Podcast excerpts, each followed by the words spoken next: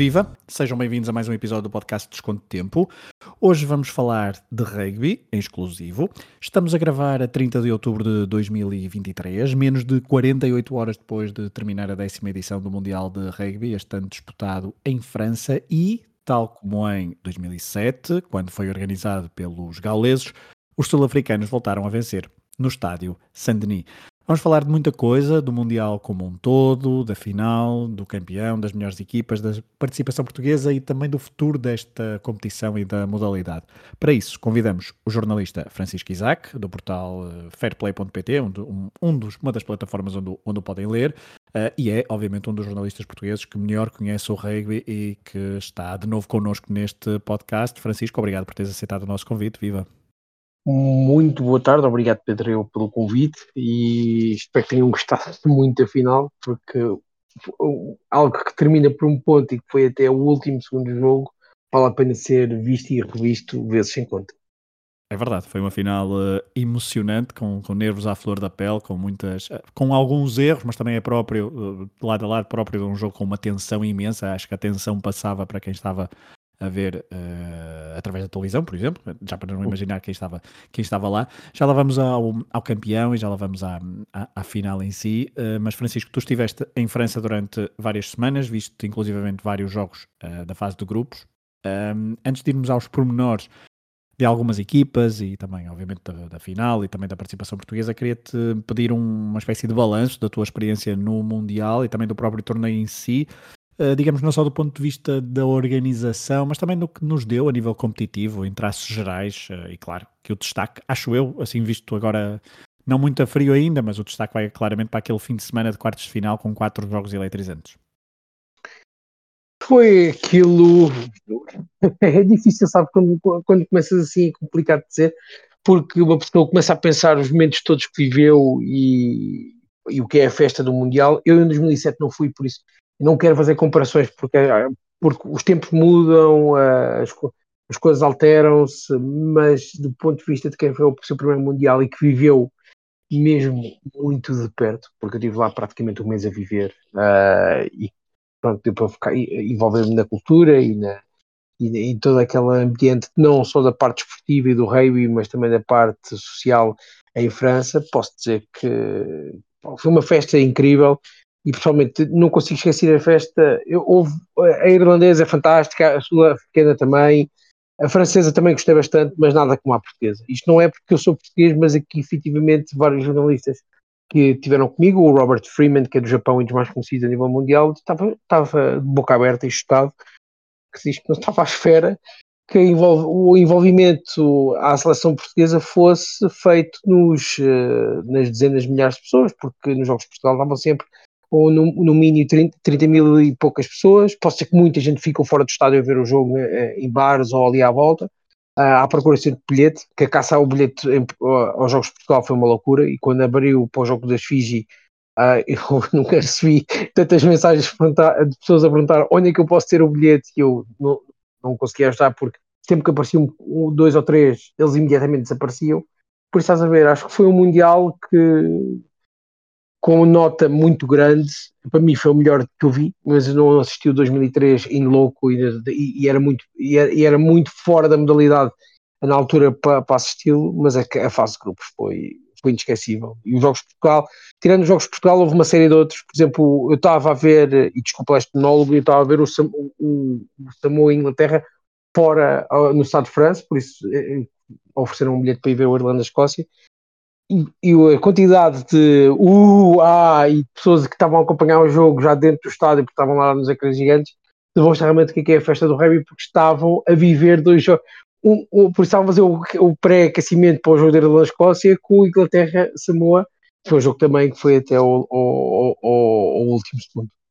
É, eu, no, no episódio anterior aqui deste podcast, um, nós falamos, eu, eu, eu gravei 10 minutos depois de sair do estádio de, de Toulouse, depois de ver uh, o Portugal-Fiji, uhum. eu, consegui, eu consegui bilhete com um, dois meses de antecedência, ainda antes de, de saber uhum. que poderia ser a história e que poderia haver uh, então a, a, primeira vitória portuguesa. Obviamente, na altura eu também já disse aqui, uh, obviamente que sabia que Portugal tinha algumas boas perspectivas, já lá iremos, mas eh, obviamente tive alguma sorte. Mas o, o, todo o ambiente em torno do estádio, cheguei com algumas horas de antecedência na cidade, na cidade não tanto, mas, eh, mas depois também em, em volta do estádio, todo, todo, todo, todo o ambiente. Eu gostei, gostei bastante, nunca tinha estado no, no Mundial de Rugby e gostei bastante da organização e da forma como estava, como estava pensado e como, como os adeptos eh, encararam esse, esse jogo.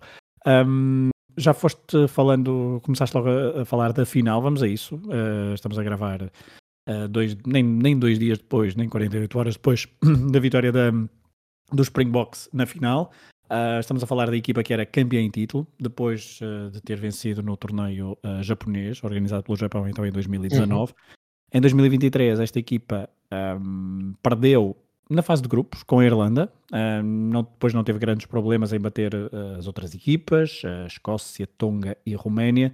Depois seguiu-se a tal, uh, a tal maratona dos quartos e das meias finais com duas vitórias sempre por um ponto. Primeiro frente à anfitriã França nos quartos de final e depois no jogo que deu acesso à final, vitória novamente por um ponto frente à Inglaterra. E a Inglaterra nessa altura já era a única equipa do hemisfério norte em competição.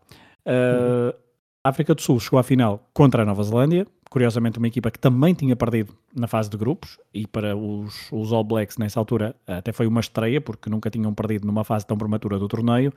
Uh, e a final Nova Zelândia e África do Sul uh, era, estamos, a, estamos a falar de um verdadeiro clássico do rugby mundial, uh, a reedição da famosa final de 1995 e também estavam frente a frente duas seleções com mais títulos mundiais, três cada um, ou seja, ia haver uma, uma espécie de desempate nesta contabilidade muito particular. Na final, outra vez, por um ponto, que a África do Sul venceu uh, uh, este jogo. Francisco, foi uma final com, há pouco estávamos a falar, com alguns erros de parte a parte, mas com aquela tal tensão. Uh, como é que viste esta final? como é que viste não só a prestação também do, dos sul-africanos na final, mas ao longo de todo o torneio e também da, da, da Nova Zelândia? Uh, repara, eu tinha, isto é uma pequena história para contar que tem a ver com a final, uh, a 27 de junho deste ano, estava com um amigo meu que é um, um também é um apaixonado, não digo jornalista, mas é um apaixonado sul-africano pelo review no Twitter e estávamos dois, mais as nossas mulheres, uh, a, a gin, no final de tarde ali no, no Barreirinha, a fazer sponsor aqui, se um dia quiserem, mas estávamos lá e eu, disse, eu disse, com toda a certeza do mundo, a Nova Zelândia e a África do Sul vão perder cada um um jogo na, na fase de grupos, não sei qual, mas vão perder, mas vão chegar à final e na final vai ser a África do Sul. E ele ficou a olhar para mim, ah, e, nem sei se nos cruzamos logo na, nos quartos finais, que era uma possibilidade, não é? Bastava que uma delas tivesse terminado em primeiro do grupo, não aconteceu e terminou exatamente como eu pensava porque efetivamente a África do Sul uh, houve muita gente, nos últimos dias assisti muita discussão parva no, nas redes sociais, que é o normal, que é pessoas a dizerem que a África do Sul ganhou sempre com muita sorte e só por um ponto. Houve, ganharam por um ponto não é? Se fosse a França ganhar sempre um ponto, eu sei como é que seriam as capas do L'Equipe ou, hum. ou qualquer outro jornal. Se fosse a Inglaterra a ganhar com esta seleção e com o Steve Brothwick, eu imagino que seriam as capas também do jornal. Como foi a África do Sul que foi bicampeã e que já tinha derrotado os Lions em 2020, no, uh, no 21, aliás, desculpa, no meio do Covid, não esquecer no meio disto tudo, uh, o impacto que isto tem a nível mental. Uh, mas foi aquela final que eu estava à espera. a, a Nova Zelândia com o jogo com a França no primeiro surpreendeu-me pela negativa na segunda parte, porque foi tudo veio abaixo no instante. Mas efetivamente depois agarraram-se, talvez que essa derrota foi a melhor coisa que lhes aconteceu, porque depois com a Irlanda mudaram completamente ali partes do estilo de jogo deles e optaram por outros caminhos e outras soluções e outras ideias, foi-lhes o suficiente para chegarem a uma final. Claro que a Argentina no, no, no terceiro, quarto lugar, uh, no terceiro, nas meias finais foi muito fácil, por assim dizer, e eu estava à espera daquele resultado, e na final podia ter ido para qualquer um lado, desculpa. Uh, eu tinha dito isto mais ao, à Rádio Observador e, e, lá fora, quem era para mim o favorito, eu tinha dito 51-49 a favor da África do Sul, só porque eram os campeões em título. E quando tu és campeão e chegas a uma final, uh, não é, aquelas, não é esta linha de sorte que a sorte vai acontecer, é que tu tens um, uma, uma pujança máxima porque tu lembraste o que é que é ser campeão e tu és aquele campeão com a equipa, quase praticamente com a equipa que jogou naquela final em 2019, sabe perfeitamente as energias e como há de lutar contra aquilo, porque a Nova Zelândia esteve muito perto de ganhar o jogo, para mim teve ali a roçar, teve dois pontapés falhados que eram suficientes, aliás um deles era suficiente para, para, para, para terem ganho, mas a questão é que naqueles últimos 5 minutos, aliás, 8 minutos, vou dizer assim, eu senti que a África do Sul ia ganhar sempre, mesmo com a Nova Zelândia com a bola na mão, porque já estavam no desespero e já tentavam jogar por todo lado, que é a coisa correta, mas foi, como dizem os ingleses, too little, too late, porque efetivamente naquele momento tu nunca assististe à África do Sul em pânico, mesmo o amarelo do Colby, para quem viu assistir o jogo, que ali podem dizer que foi uma parvoíce, para mim foi a coisa certa, porque ele se deixa a bola passar, uh, abriu uma situação de 3 para 1 com, com a ponta completamente escancarada e aberta, com só o, o jogador, o William LaRue lá, lá por trás. E na, eu gosto muito do LaRue, mas uma situação 3 para 1, nem que fosse o super-homem, não paras uh, uma linha das quartas que tem, que tem o Rico Ioane na ponta, se não estou em erro, com, com o Marco Tali a, a vir lançado. Por isso, nisso a África do Sul foi imperial. Acho que para mim é das melhores seleções, este grupo é das melhores seleções de sempre da modalidade. Uh, e há muita gente que pode lutar um bocadinho comigo com isto, mas efetivamente aquilo que se assistiu nesta final foi aquilo que nos foi prometido em 2019, só que em 2019 tu ias ter o jogo centésimo na final e acabaste de não ter, porque a Nova Zelândia uh, foi completamente obliterada pela Inglaterra naquelas meias finais. Desta vez tiveste aquilo que toda a gente sonhava e foi a final bem oferecida. Acho que tiveste tudo no jogo. Tiveste só um ensaio, mas tiveste carregado momentos que as pessoas ficaram com o ar completamente asfixiado, uh, uh, prestações defensivas inesquecíveis do Toit, fez 28 placagens numa final, falhou também duas, mas 28 placagens numa final, em que ele fisicamente parecia que estava igual no final do jogo, é sensacional. E depois tem jogadores que mesmo tendo sido placados, mantiveram -se sempre ativos, como o Jordi Barrett, ou o Brendan Barrett, ou mesmo o Mark Talia, que, que eu gosto muito, porque é, há algumas pessoas que é por causa de Taleia, quando é Talia, mas a Taleia parece Cheleia, porque efetivamente na primeira placagem ninguém o parava, e ele continuava e continuava, e aliás o primeiro ensaio, de, ou aliás o único ensaio da Nova Zelândia e no jogo, é ele que se desfaz ali de três ou quatro pessoas e de repente tira um, um, um offload muito mal feito, mas a bola faz aquilo, faz aquilo que a bola de rei é mágica que a bola de futebol não consegue tão bem fazer, que é um ressalto pode ir para a frente e para trás, para o lado, para um ângulo esquisito e aquilo ali desenhou o ângulo perfeito para, para o Bedon Barrett marcar o ensaio. Mas para mim foi, foi uma final que, que eu sempre sonhei e olha, ganhou a África do Sul merecidamente. Em relação a estas duas equipas, um, vou-te fazer uma, duas perguntas numa, que é qual das duas, uh, entre a África do Sul e Nova Zelândia, tendo em conta que perderam então na, na, fase de grupos, qual das duas ao longo do torneio tu duvidaste dessa tua tal previsão feita em junho uh, no Funchal? Uh, se, é que, se é que duvidaste, qual das duas é que estaria mais visto com maior dificuldade para chegar então a, a essa final ao longo do torneio? Isto estamos a falar de um torneio que tem muitas semanas de competição, que é uma das coisas que uhum. nós vamos falar no final, que vai ser encurtado a partir de 2027, uhum. uh, e em relação ao, a outras seleções, porque o, o, o, a fase de grupos trouxe bons resultados e boas prestações para, para a Irlanda, principalmente. Uh, também o país de Gales começou-se a falar, mas depois tem aquela derrota, não é surpreendente, surpreendente até para quem estava a ver o, a, primeira parte do jogo frente, frente à Argentina, uh, que foi, houve ali um, um, foi um jogo que escapou claramente da, das mãos dos, do, dos, uh, dos galeses, mas qual das outras equipas é e que considera se calhar a maior desilusão, porque estamos a falar de um lote uh, de semifinalistas de quatro equipas que uh, Inglaterra a única do hemisfério norte, Argentina a surpresa por estar lá, qual, da, qual das equipas que não chegaram aos, aos, às meias finais é que consideras a maior desilusão, até tendo em conta o que tinham feito nas primeiras jornadas do torneio? Bem, é assim, é difícil dizer eh, desilusão, eu percebo o que, é que estás a perguntar, e realmente, por exemplo, a Fra talvez a França é a maior de todas, porque é, é, difícil, eu não consigo dizer a Irlanda por uma razão, porque a Irlanda foi efetivamente derrotada pela melhor, melhor forma da Nova Zelândia, que para mim esteve muito perto ou muito semelhante daquilo que era a seleção na altura do Ishima Paul, com o Dan Carter e etc. Naqueles anos de 2011, 2015, quando eles dominaram efetivamente o, o, mundo rei.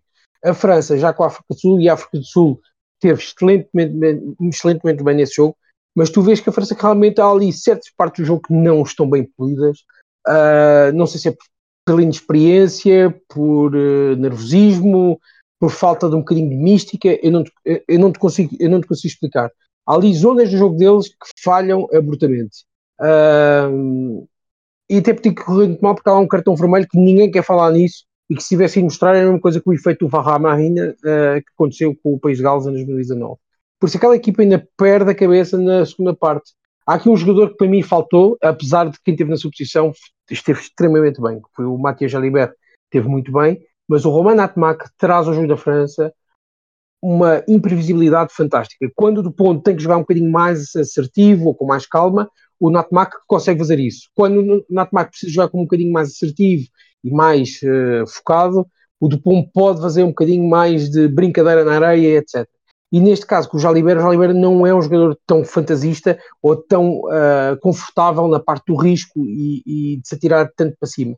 Uh, por isso, talvez faltou um bocadinho essa França talvez é aí a desilusão, porque a equipa da Gaza, eles estavam bem lançados. Não vamos falar, isto não é uma França uh, igual ao que aconteceu entre 2011 para a frente, apesar em 2011 foi na final, mas antes disso foi sempre uma França um bocadinho uh, a gaguejar, uh, não é a França do, do, dos anos 90, no início dos 2000, que era do Remy Champagne, mas esta já é, e faltou qualquer, falta ali polir mais um, um bocadinho, talvez os jogadores uh, terem um bocadinho mais anos em cima, penso que em 2027 vão ser os candidatos, para mim, principais do Mundial, ainda falta bastante tempo, mas mantendo este core e com novos jogadores que estão a, a, a vir, vai ser uma seleção ainda mais sensacional, para mim é, é desilusão. Não posso dizer que é a Irlanda, porque a Irlanda, como já te expliquei, depois na fase de grupo podia apontar na Austrália por causa do histórico, mas pela maneira como foi trabalhado este grupo, uh, eu, tenho, eu já entrevistei o Eddie Jones várias vezes, não gostei da maneira como, como ele lidou com a seleção, ainda assim nos últimos dois dias, antes de ele ser, antes de,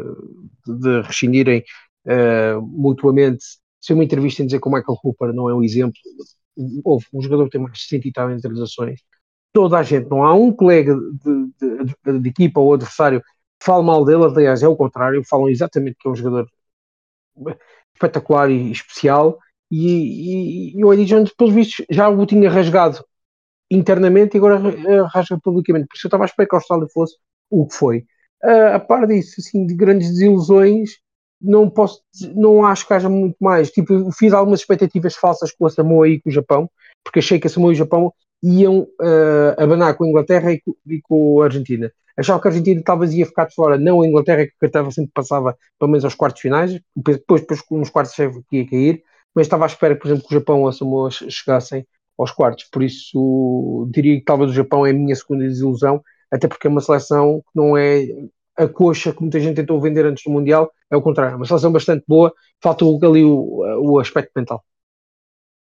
Muito bem, uh, vamos passar para, para Portugal, uh, porque temos mesmo, de temos mesmo de falar. Vou aproveitar aqui a tua presença para voltarmos a falar de Portugal. Tu viste todos os jogos de Portugal ao vivo? Confere?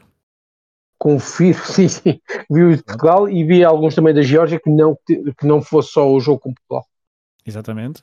Um, nós já falamos então, como eu disse há pouco no episódio anterior, a quente sobre essa vitória, mas um, obviamente que ainda sem entrarmos muito na parte final da nossa conversa sobre o futuro da modalidade e do próprio torneio, uh, e agora também já, já passaram alguns dias, algumas semanas sobre uh, a participação portuguesa, queria te perguntar mais a frio, Francisco. Uh, temos um, um balanço que é o Portugal empatou um jogo frente à, à Geórgia, venceu a tal partida pela primeira vez na história frente à Fiji.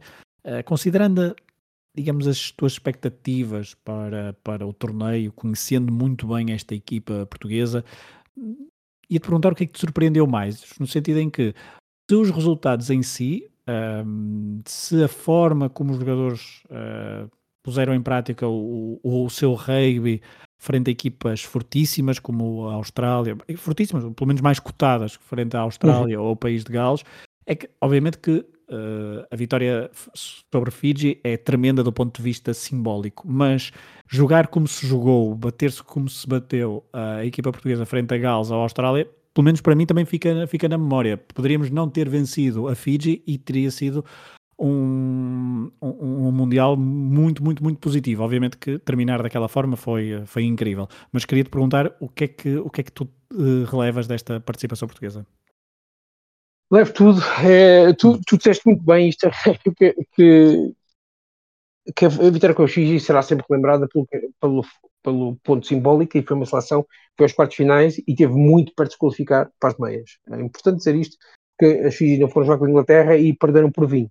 Perderam ali por 5 por cinco pontos e eu vou dizer uma coisa, aqueles 5 pontos no fim, se tivessem tido um bocadinho mais de cabeça, pode ser que tivessem chegado lá mais perto. Mas Portugal, uh, eu vou dizer muito honesto, o jogo com o País de Gales e com a Austrália eram dois jogos em que tu podias perfeitamente ter ganho. Há umas pessoas, eu sei que tive aqui, há umas discussões com pessoas conhecidas aqui da nossa twittosfera portuguesa desportiva, mas eu, eu estive lá nos jogos, eu depois fiz a análise a seguir para um ou dois sites lá de fora, e Portugal com o País de podia ter ganho. Tens ali cinco oportunidades dentro dos 22, uh, eh, um deles é o Nicolás Martins, que, faz, que é o Nuno Sousa Guedes, que faz uma daquelas jogadas mirabolantes que ele faz sempre, não é? E abre, o Nicolás Martins, se alguém o tivesse avisado que o, o Faletau estava na, na, na, perseguição, talvez tinha acelerado um bocadinho mais, ou tinha, ou tinha passado a bola ou qualquer coisa, mas tens ali pelo menos mais quatro situações. E eram quatro situações que na altura tivessem sido marcadas naquela primeira parte tinha, Portugal tinha consumado ali qualquer coisa muito especial. Com a Austrália foi a mesma coisa, foi aquele cartão amarelo do Pedro Tencourt, e não estou a julgar porque, não, porque é um cartão amarelo complicado, mas super aceitável e é o que é. Aquele cartão amarelo, depois a Austrália fez, foi o único momento uh, Wallabies à série neste Campeonato do Mundo, foi em 10 minutos marcaram 3 ensaios, e ali mataram, o jogo, mataram praticamente, o, o, não mataram o jogo, mas decidiram o resultado final porque na segunda parte tu tens praticamente 35 minutos em que Portugal está acampado dentro dos 22 australianos. E acho que nunca ninguém tinha visto uma seleção do nível de Portugal, por isso estamos a falar também da Geórgia, da Samoa, do Tonga, uh, da, da, antiga Roménia, não desta, etc., que nunca tinha feito isto a uma das principais, que é acampar e metê-los encostados dentro da área, área de ensaio, em que eles fazem ali, depois podemos entrar nessa parte de discussão da arbitragem, que eu não quero, mas tem ali cinco faltas seguidas a derrubar moles, a formações ordenadas, ou melee, como quiserem dizer, a fazer placagens altas, a evitar que Portugal marcasse mais pontos. E era aquele jogo. Desculpa interromper. Diz isso, esse, diz jogo, esse, jogo, esse, jogo, é anterior ao, ao das eu estava a ver em casa. Uh, uhum. E virei-me cá em casa e disse assim: Eu depois de ver esta segunda parte portuguesa, acredito ainda mais em que vou ver história a, a Toulouse. Porque, porque, isso, porque isso de facto foi uma segunda parte incrível da seleção portuguesa frente à Austrália. Não, exatamente. Eu acho que toda a gente viu, não ficou triste. O jogo acabou e ficamos tristes, todos tristes porque Portugal perdeu. Mas ninguém ficou triste com a exibição e acho que toda a gente ficou a dizer: é pá, talvez aqui hoje vai acontecer qualquer coisa. Porque efetivamente eu tive uh, amigos meus que não tinham comprado o bilhete uh, para o jogo com os Fiji. Acabou o jogo com a Austrália e imediatamente foram comprar o bilhete. Estavam à procura e já tinham comprado a viagem para Paris, eh, para, Paris, para, um, para Toulouse, uh, uh, com ponto em Paris ou ponto em Bordeaux e depois o TGV.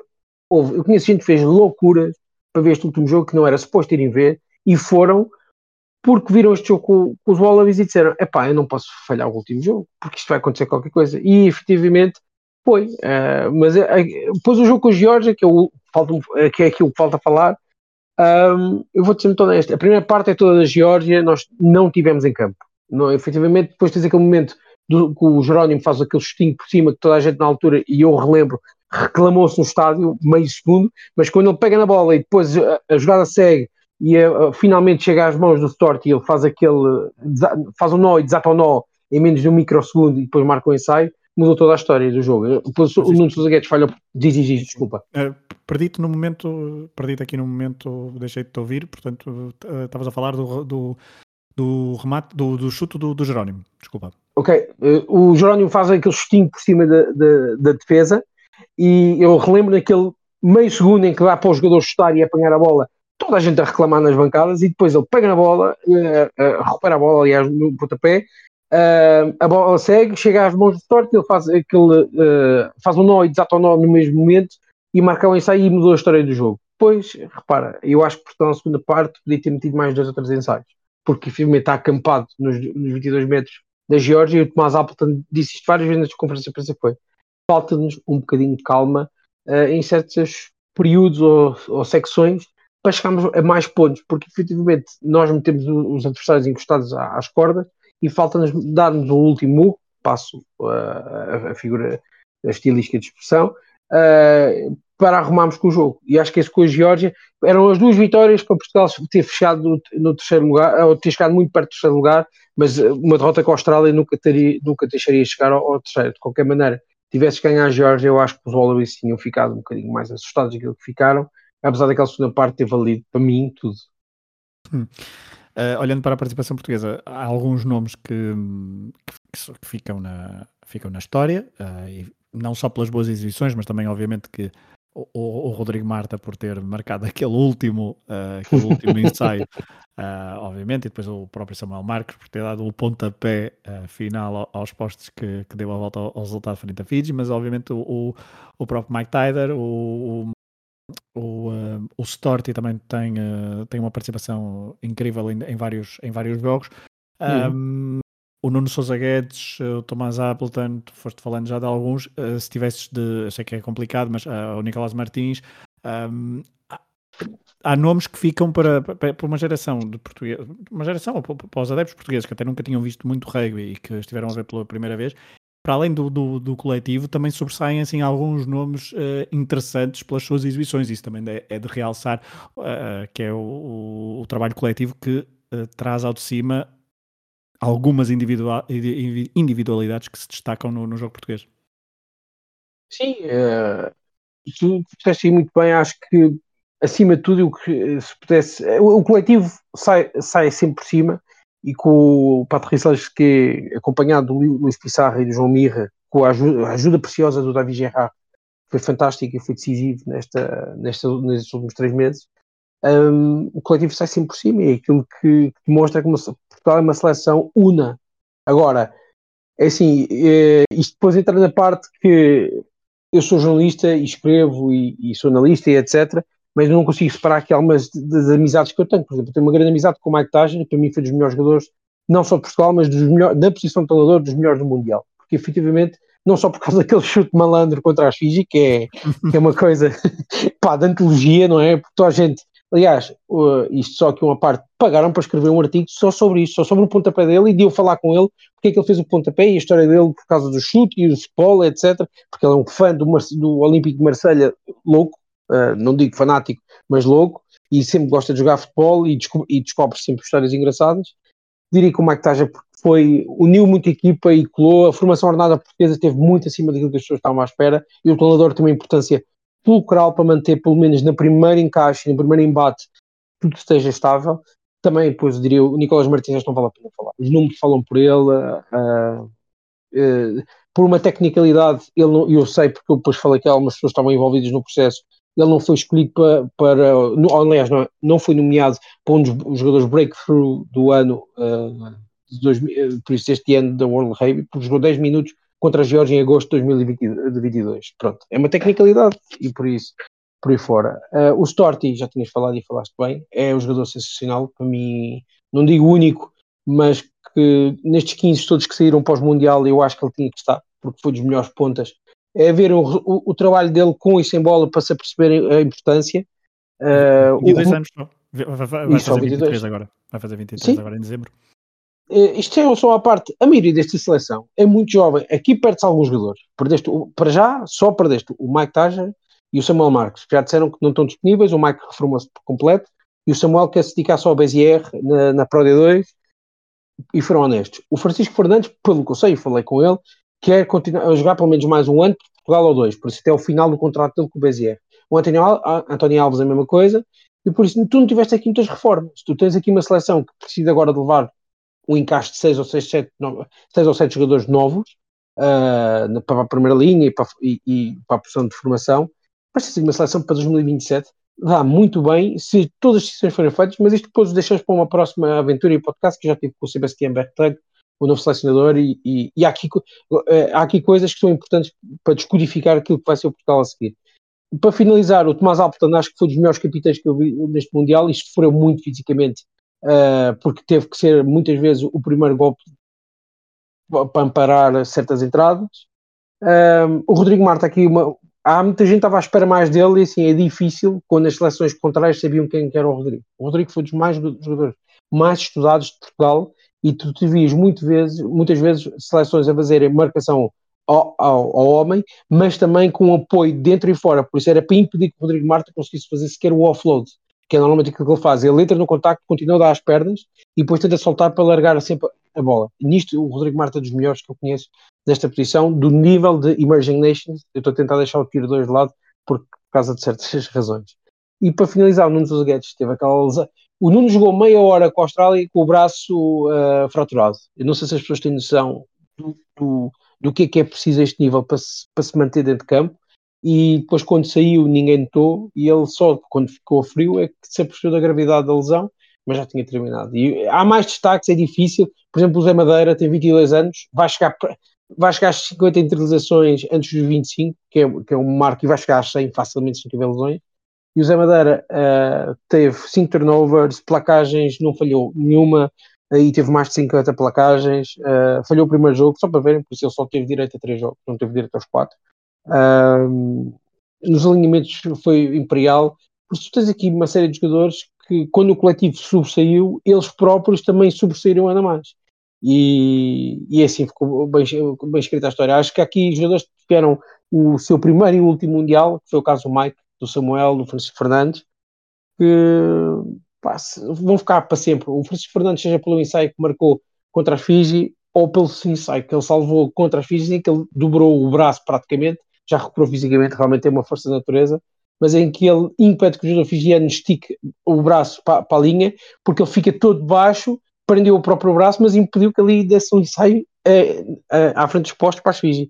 Por isso, é estes momentos que definem o que é que é essa ação portuguesa, que é uma equipa una e que só pensou no coletivo e só depois é que depois tentava dar um bocadinho de espaço ao individual. Muito bem. Um, entramos agora na fase final do, do episódio em que vamos uh, refletir um bocadinho sobre o, sobre o futuro. Também poderás falar sobre, sobre o futuro da seleção portuguesa, uh, porque se encaixa um bocadinho nestas novas mudanças da, da, do formato do, do Campeonato do Mundo. Foi noticiado e foi informado que a partir de 2027 o Mundial será alargado para 24 equipas, portanto, das 20 para as 24. Serão seis grupos de quatro equipas cada. Haverá uma nova fase a eliminar, portanto, os oitavos de final. Uh, passarão três equipas de cada grupo, portanto, os dois, uh, três equipas de cada grupo, não, os dois primeiros e depois os quatro melhores terceiros classificados, assim é que é. Um, eu fui-te lendo ao longo do, deste, deste mês e meio no, no, no Twitter, Francisco, uh, com, uhum. sempre com, com algumas críticas um, ehm, ao, ao, ao, rugby mundial, à, à, à, Federação Mundial de Rugby, por causa da, de, de, um certo elitismo uh, que existe nesta, nesta modalidade, porque de facto as principais seleções não jogam com, com, as, uh, com as outras, só quando chegam a estes, a estes palcos, e aceder a estes palcos é, é mesmo muito complicado. E eu queria te perguntar uh, como é que vês esta, estas mudanças, o que é que há de positivo, o que é que há de negativo, como é que isso também impacta com o, com o futuro da seleção uh, portuguesa, se vai ficar mais fácil, uh, ou, ou, pelo menos vai ficar mais justo e mais competitivo uh, chegar a, a, um Mundial e não, tão, e não, tão, não tão difícil, porque de facto era mesmo muito complicado chegar ao Mundial.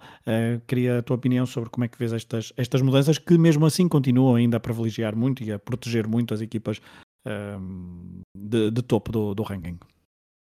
Isto é uma discussão que pode ser polarizante, porque há pessoas que tentam, e eu percebo, querem ver isto como. Não querem ver o problema, não querem só ver como um problema, querem ver procurar as soluções. E está certíssimo o pensamento. Temos que procurar sempre as soluções. A questão no meio disto tudo é que quando tu falas com investidores principais, e depois já vamos explicar bem o problema, é que quando eles dizem tu, vocês vão ter jogos com a Inglaterra, com o País de Gales, com a África do Sul, com a Irlanda, com o Japão, por aí fora, nos próximos oito anos, e tu dizes, ok, até 2026 vamos ter algum, e pode ser que Portugal já tenha pelo menos um ou dois apalavrados com seleções grandes, a partir de 2026 para a frente acabou. Por isso vamos jogar só com seleções que são uh, do nosso nível, e eu acho que isto é um bocadinho até discriminatório porque a World Rugby decidiu que não foi só não foi a World Rugby, foi as seis nações com o, o Rugby Championship, por isso são os quatro lá de baixo, decidiram que tem que existir dois níveis, por isso o da Elite, que é os principais, e o resto fica lá por baixo e, e que se salve. Um, e claro que o investidor quer é, pôr o dinheiro onde vai estar mais, olhos a ver, não é? que é na Elite, e aí é que interessa. Até porque a World Rugby no, nos últimos cinco anos piorou muito tudo que é a organização deles de eventos. Se o Mundial correu excelentemente bem, posso-vos dizer que, por exemplo, a cobertura do Campeonato do Mundo Sub-20, seja o A ou o B, ou os Challenger Series, que é para se uh, uma equipa de Sevens, seja masculino ou feminino, para as World Series, que é o Campeonato Internacional de Sevens, é uma vergonha. Uh, desde maus streamings, a informação que é parca, uh, a resultados que não são dados uh, nem a dias a horas, é, é, um caos. E nenhum investidor vai pôr mais dinheiro nisto para depois o, o retorno ser, não é zero, é negativo. E acho que as pessoas têm que perceber um bocadinho que aí está o problema. Porque vai ser efetivamente a World Rugby virar-se para as 12, por isso e ficaram 12 isoladas de um lado, o Japão e os Fiji foram convidadas a integrar o grupo da Elite, enquanto os outros 12, por isso o 13 lugar do ranking para baixo, contando connosco, vão ter que buscar eh, entre si. E a World Rugby, a certa altura, tenho a certeza que vai dizer isto. Agora vocês organizem-se uh, a fazer este torneio como as outras fazem, mas vocês é que organizam tudo e nós fazemos o overseeing. E isto não funciona. Não funciona porque a maioria destas federações não funciona de uma forma profissional. É extremamente amadora e com pessoas que não estão aptas para o serviço. Por isso, e não podemos exigir que apareçam pessoas aptas para o serviço quando durante anos não se investiu isso. Por isso, uh, o que a World Rugby deu é dois anos para estas federações a se modernizarem. E as coisas não funcionam assim, não é? Não, não vai-se descobrir pessoas numa, debaixo de uma rocha, debaixo de um armário, que saibam uh, organizar bem um torneio, a procurar os streamings, a, a ir procurar, a, a garantir, não digo voluntário trabalho de, de, graça, mas os voluntários que aparecem em massa para pa, pa estar, nem que seja para levar os, as equipas do ponto A para o ponto B, para estarem ao pé do balneário dos árbitros, por isso, desde os pequenos pormenores aos maiores, a World Rugby tem sido incapaz nos últimos 5 anos de organizar as coisas. E agora de repente fica em mãos com um torneio uh, que, que acontece, tem um ciclo de dois anos uh, para apurar resultados e que, que o bloqueio por completo, pois Portugal a partir de 2026 até 2032 só poderá jogar, vamos imaginar, como país de Gales nos anos dos Lions. Mas mesmo aí nos anos dos Lions já ouço conversa que estas federações vão efetivamente fazer é, tours com equipas B ou, ou mesmo terciárias a certos países e, e, podem, e podem ser países uh, de tier 1 uh, uh, para se alongar, para andarem em, quase em, em, em, em cópia ou de, de, como se fosse uma embaixada antiga da época medieval ou moderna uh, durante os Lions. E isto faz ainda menos sentido porque então perde qualquer noção de, de abertura uh, do, do, topo para, para, o restante. E acho que, pessoalmente, Uh, eu já sabia que isto ia acontecer, porque na altura avisei muita gente, e até no Twitter, tu, na altura acho que até meteste, meteste retweet, ou meteste um comentário, um like, meteste que nós, nós falámos sobre isto, que era que uh, o Mundial de 2027 ia passar a 24, mas em troca, e, uh, aqui algumas federações iam ter, como a Georgiana, iam ter que votar a favor da criação do, da, da, da Nations League é um presente envenenado, porque 24 é porreiro, porque é 27, mas 2027 é o último momento até 2031 em que vais ver Portugal a ter a possibilidade de jogar com a Inglaterra, ou com a África do Sul, ou com a Nova Zelândia, ou o que for. E, não, por isso acho que isto perde. Acho que o, o, o rugby está a fazer o contrário das modalidades, por isso está-se a afastar por completamente da abertura, a encerrar portas na maioria das coisas e falsamente dá a imagem que o Mundial uh, tem mais seleções. Pronto, é só o Mundial, mas o resto está tudo fechado. As seis nações o sub-20, sub-18 estão, uh, estão fechadas, só são aquelas seis. Aliás, deixem-me só fazer esta parte, desculpa, uh, só está a falar eu. a Geórgia votou a favor porque lhes foi prometido que as seis nações iam rever daqui a quatro anos se os sub-18 e os sub-20 deles pudessem estar incluídos neles. Por isso, como não é uma. Não, os, as seis nações destes, destes escalões etários não é profissional, uh, pode ser que haja aqui uma possibilidade de meterem seis, sete nações. Por isso isto é, é o ridículo do ridículo. Isto, uh, as federações, como a Georgiana, a Romênia, com o qual eu trabalho por causa da Rugby Europe e não só, uh, entregar, a Romênia por acaso votou contra e foi muito focal nisto e foi surpreendendo muita gente, mas a Georgiana votou a favor porque isto não pode fazer nada contra os tempos. E é daquelas coisas que a pessoa começa a pensar realmente para onde é que este, o rugby caminha, depois do Mundial, oh, foi espetacular em todos os sentidos, e tiveste aqui dois ou três resultados mais desfasados, como a Nova Zelândia com a Namíbia, ou a França a Namíbia, ou a Roménia com a Irlanda, mas que as pessoas têm que perceber o contexto, porque, por exemplo, a seleção romena está em guerra civil com ela própria, e a Namíbia, nos últimos cinco anos, jogou uma vez contra uma seleção de, de, de top 15 para cima, por isso está demonstrado que é preciso em mais jogos e não menos. Então, estava aqui a ler as declarações de Carlos Amada Silva, presidente do, uhum da Federação da, da Portuguesa do Rei, uhum. que disse que a solução, não sendo a ideal, é a melhor possível, esta nova. Um, fica, fica é, é uma falta de, de, ambição? Eu não digo falta de ambição porque eu, vou dizer, é Portugal nem sequer, eu acho que ele, ele diz o, o pode dizer por uma razão, Portugal nem sequer vota. Okay. Por isso as pessoas têm que perceber que, que, que tu, que tu que acompanhas desporto uh, a uma dimensão louca, eu pergunto se alguma vez viste um desporto em que só algumas federações é que votam e têm mais votos que, que, que, certas, e depois seleções como a portuguesa ou a, ou a neerlandesa ou mesmo a chilena não votam, não têm voz. Por isso não, não temos voz, nós estamos lá sentados numa cadeira atrás a ver os outros a votar.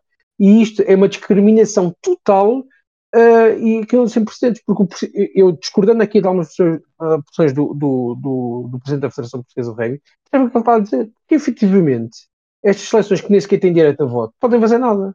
E, e se elas fazerem, forem mais vocais, lá por trás levam, a, levam uma facada mais forte. E aí e que é a questão? É por isso que aqui a questão é que a Geórgia podia ter votado contra que a, World League, eu chamo World League, mas é Nations, vai ser chamada Nations Cup ou como, ou como for, teria sido aprovada porque havia os votos, era, era pela primeira vez ia ser votação mínima, por isso iam passar por, por só uma, uma de votos que, que muito pequena.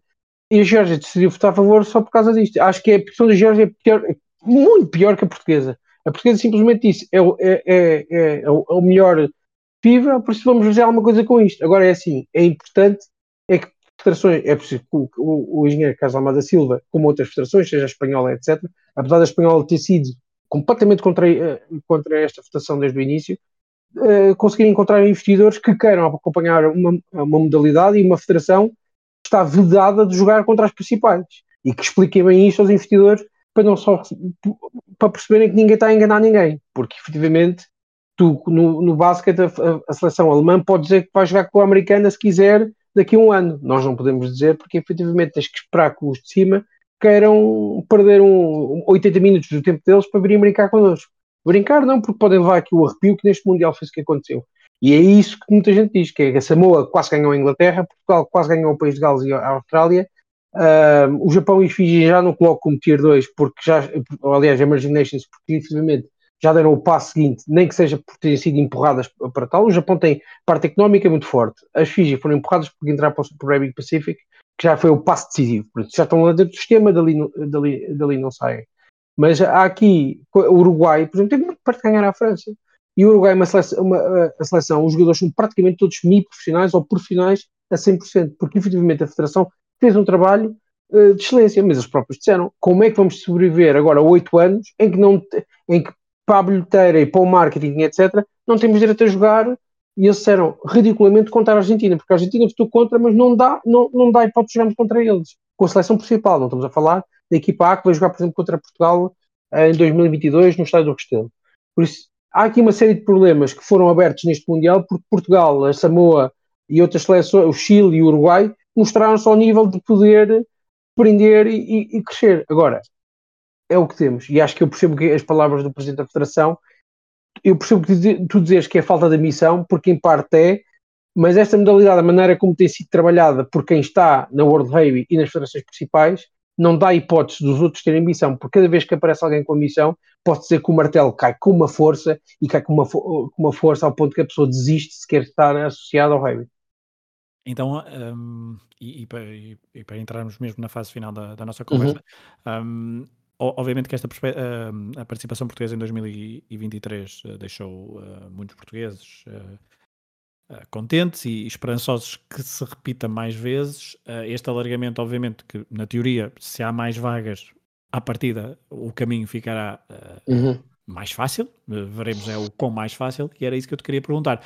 Se a quatro anos da, do próximo Mundial, como é que quais são as tuas expectativas para Portugal e quem diz Portugal para só não olharmos só para, para o nosso umbigo, mas para outras seleções como essas que estavas a falar, como o Chile, como o Uruguai, como é que achas que o caminho uh, não, está, não está mais estreito, porque há mais vagas, mas estás mais esperançoso ou continuas, ou, ou és um bocadinho cético em relação a, a, novas participações portuguesas, também tendo em conta, e agora vamos a, vamos a um, a um lado não, não tão organizativo, Uh, tendo em conta uh, este, esta performance portuguesa que poderá dar impulso a novos participantes, a melhorias nas condições de, de trabalho uhum. dos jogadores, uh, dos treinadores, etc. Como é que vês o futuro do rugby português num curto, médio prazo? É assim, claro, tenho muito mais esperanças, porque se for alocado da maneira como a mim me contaram em agosto, que era que a Europa, pelo menos, não é, não é pelo menos, a Europa recebe de certeza um lugar. Por isso, imaginemos, vamos aplicar às equipas que se apuraram, lutaram pelo apuramento para o Mundial 2023. Quer dizer que a Geórgia tinha ido sempre como primeiro lugar, a Roménia, vamos após aquela decisão uh, sobre a Espanha ter perdido aqueles pontos frente aos, aos Países Baixos, a Espanha, a, a Roménia tinha em segundo, nós tínhamos ido diretamente em terceiro, porque tínhamos evitado aquele ataque cardíaco uhum. no Dubai frente aos Estados Unidos da América, e a Espanha tinha ido à qualificação. Por isso, efetivamente abre aqui um lugar e pode ser e, e, dá mais, muito mais espaço de manobra. É preciso de atenção, porque há seleções aqui em crescimento. Os Países Baixos estão em, em, em pleno crescimento, já tem pelo menos 20 ou 25 miúdos a rodar nos Espoir em, em, em, França, no, no top 14 do Predador Nacional, com alguns já terem ascendido ao, ao escalão sénior. Um, mas porque, depois. Porque esta, esta própria participação portuguesa também uh, pode inspirar é outras seleções, que não só os miúdos portugueses e não só os jovens portugueses, mas também as seleções que nunca costumam estar neste mundial, neste, neste, nestes que dizem, se Portugal consegue, nós também vamos conseguir. E estás a falar do caso dos Países Baixos. Sim, é, é o caso dos Países Baixos e há outros, por exemplo, que oh, na América do Sul não fosse, uh, isto, estava conversa para, horas, o Daniel Orcado, que foi diretor da parte de performance na América do Sul, que ele também já teve, teve passou pela Seleção Nacional com o Tomás Moraes e esteve no grupo de direito, mas o, o, o Daniel Arcado matou parte do rugby sul-americano porque quase quis inviabilizar que houve essas outras seleções, uh, seleções a rivalizar com o Chile e com o Uruguai, e, que é o caso do Paraguai e da, e da Colômbia. No entanto, neste momento, depois deste Mundial, tu vês outra vez a Colômbia e com o Daniel Arcado ter sido embora da América do Sul, pronto, portanto, só não dele, é, efetivamente já há movimentações das seleções para pôr uma, uma pressão e uma força enorme e investimento para conseguirem, talvez, se aparecer mais uma vaga para as Américas ou para a América do Sul, eu tenho a certeza aqui para nós que uma das vagas, porque os Estados Unidos da América, o candidato está a favor deste plano, é porque a América do Norte, de certeza, vai receber uma vaga direta, isto vai haver uma discussão enorme, porque na América do Norte só há três seleções a lutar, que é o México, uh, os Estados Unidos da América e o Canadá, por isso uh, vai, os, vai ser os Eagles ou os Canucks aí direto, e isto, isto uma discussão muito maior, mas claro que há aqui uma esperança muito maior, Uh, nós, se fizermos o nosso trabalho uh, com aquilo que neste Mundial, tu mantens 85% da equipa. Com a seleção a trabalhar, manteve-se o core do staff para já uh, que empurrou a seleção para o Mundial. Posso dizer que estou à espera que sejam 4 anos, não vou dizer completamente relaxados, mas não vou ter que viver com a corda na garganta, até porque há aqui um fator muito importante que nós não estamos a pensar. A Roménia está em clara queda. Não estou a dizer que vão ficar de fora, mas a Roménia vai passar por uma fase muito crítica que nós não estamos neste momento. A Roménia neste tem problemas a nível de formação e de qualidade dos jogadores uh, jovens muito grave, de tal maneira que nos campeonatos da Europa, dos 18 20 que eu cubro, a era para a Rebe Europa e outros sites, há, eles têm ficado em quinto, entre quinto e oitavo lugar, que é uma coisa rara na história deles, muito rara, e neste momento tem sido consecutivo, e quando não há miúdos para substituir os que estão lá em cima, uh, ou, para dar, ou, ou, para dar pelo menos soluções contra lesionados, foi o caso da Roménia que neste Mundial, à, chegada da terceira jornada, teve 10, 10 uh, lesões, foi aquilo que não aconteceu com Portugal com a Geórgia, a Geórgia teve aqui dois ou três lesionados graves, mas de resto nada de especial, nós não tivemos, nós mantivemos o Corso Sousa Guedes que se magoou no penúltimo jogo, por isso, quando tu vês isto, uh, Portugal possivelmente para mim está à frente da Roménia já, eh, a Espanha vai de certeza lutar pelo apuramento porque vai recuperar, até já, eh, já anunciou o novo selecionador e é bastante. O Paulo Bausa é um muito bom treinador, por isso eu acredito que vai ser Geórgia, nós ou a Espanha, e depois a seguir vem a Roménia e vamos ver os Países Baixos. Eu, eu acho que não vai ser aí na altura, mas hum, dando lugar para a Europa, tenho quase plena certeza que posso dizer que 2027 estamos com meio pé lá dentro, ainda falta um pé e meio mas meio pé, que era aquilo que não aconteceu, em, ninguém pensava em 2019, quando o Pato, o Rissalisque aterrou em Portugal. Muito bem, são boas perspectivas. Esperemos que estejas tão certo como naquela tarde uh, no Funchal em junho, que, acertaste então, pelo menos nos finalistas e até na, na vitória final da África do Sul. Francisco Isaac, obrigado por ter estado connosco aqui no Desconto Tempo para falarmos sobre rugby, esta, esta ressaca do, do Mundial de, da modalidade que decorreu em França em setembro e outubro de 2023, próximo Mundial na Austrália em 2027 e esperemos, obviamente, estar com a seleção portuguesa. Uh, até lá haverá muitos jogos uh, de Portugal e certamente que traz, uh, teremos novas oportunidades para falarmos aqui no Desconto de Tempo contigo. Um abraço, foi muito, foi muito agradável esta, esta conversa de ressaca do Mundial. Muito obrigado e vemos numa próxima. Um abraço a todos, obrigado por terem estado desse lado. Continuem a acompanhar os podcasts do Hemisfério Desportivo e também o Desconto. Um abraço.